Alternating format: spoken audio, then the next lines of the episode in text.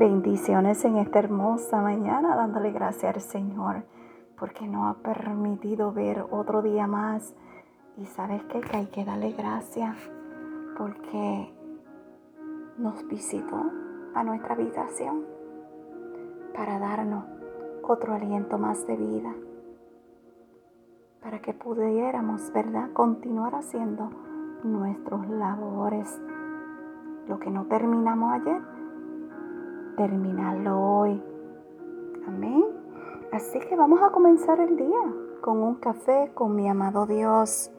El tema de hoy es ordena mis pasos. Aleluya.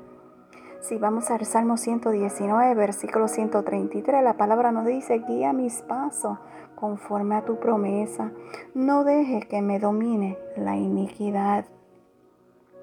¿Sabes? Permite que el Señor hable hoy a tu corazón y enséñale las áreas que Él desea cambiar. Tomas unos momentos para examinarte y recuerda que el Señor Jesús anduvo un largo camino hacia el Calvario para llevar allí todas nuestras iniquidades. Sabes, Dios siempre está dispuesto a ordenar tus pasos. Está dispuesto o dispuesta tú que los ordene. Hoy te exhorto que le digas al Señor, ordena mis pasos, porque no quiero desviarme.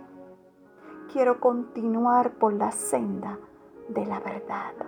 Amén. Que Dios te guarde y que tenga un excelente bendecido día. Shalom.